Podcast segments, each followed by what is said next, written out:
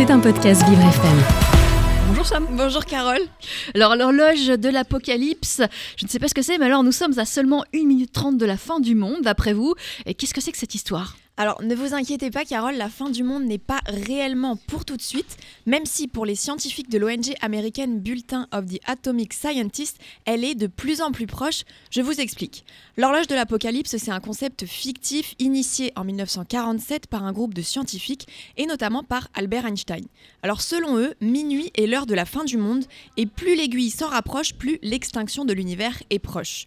Au moment de sa création, la guerre froide faisait rage et le plus gros risque pour l'humanité, c'était le déclenchement de l'arme nucléaire. Les experts estimaient alors que l'horloge affichait 23h53 et qu'on était à 7 minutes de minuit et donc de l'apocalypse. Depuis, l'aiguille de cette horloge fictive varie en fonction du contexte international. Ça veut dire qu'elle avance et qu'elle recule je comprends bien. C'est exactement ça. Elle a reculé une fois en 1991 puisqu'elle affichait 23h43. On était alors à 17 minutes de minuit. Ça s'expliquait notamment par le contexte de fin de guerre froide qui donnait de l'espoir aux scientifiques. Mais depuis quelques années, le réchauffement climatique s'accentue et l'aiguille se rapproche de plus en plus de l'heure fatidique. En 2020, elle est passée sous la barre symbolique des 2 minutes puisqu'elle était à seulement 100 secondes de minuit. L'explication à ça, c'est évidemment la pandémie de Covid. Bien sûr. Et pourquoi on en parle spécifiquement aujourd'hui, cette horloge de l'apocalypse? Eh bien parce que la nouvelle heure a été dévoilée hier à 16h et les nouvelles ne sont pas bonnes puisqu'on est à seulement 90 secondes de minuit. C'est donc la première fois depuis sa création qu'on est aussi proche de la fin du monde.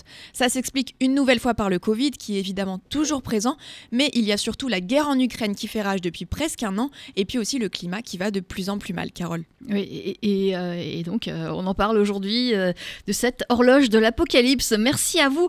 Sam, c'est pas vraiment en Ile-de-France, vous, c'est dans le monde entier. Hein. Moi, c'est dans le monde. Voilà, et le 25 janvier, est-ce qu'il y a eu un événement marquant à cette date dans le monde? Oui, le 25 janvier 1924, les premiers Jeux olympiques d'hiver ont lieu à Chamonix.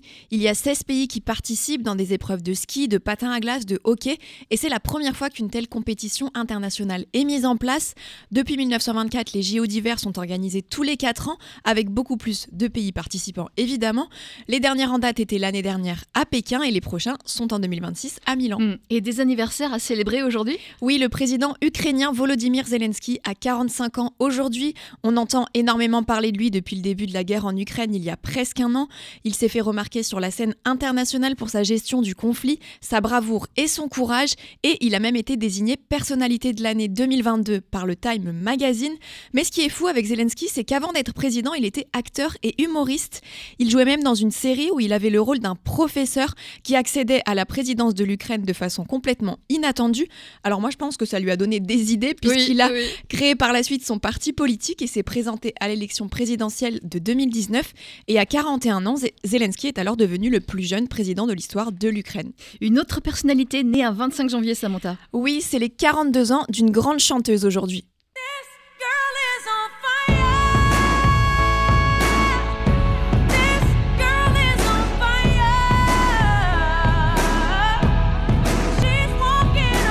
Alors vous avez évidemment reconnu Alicia Keys avec son titre Girl on Fire et pour le coup elle, elle est vraiment on fire tellement elle est talentueuse.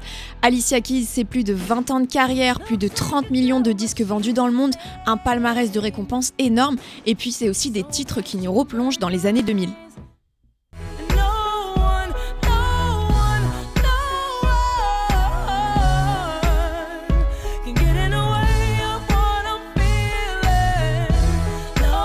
No One, l'un de ses plus grands tubes sortis en 2007 mais que j'adore toujours autant aujourd'hui.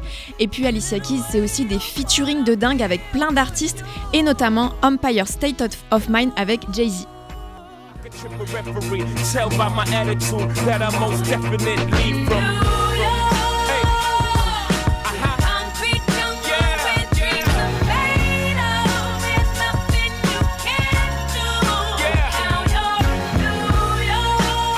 Et enfin, Alicia Keys, c'est surtout une voix. Pour moi, c'est vraiment l'une des plus belles voix au monde. Après, c'est que mon avis. Mais Nassima, je vois que vous semblez être fan. Est-ce que vous pensez comme moi? Je l'adore cette femme. Ah bah, voilà, c'est parfait. Voilà, une très belle voix. Merci Sam.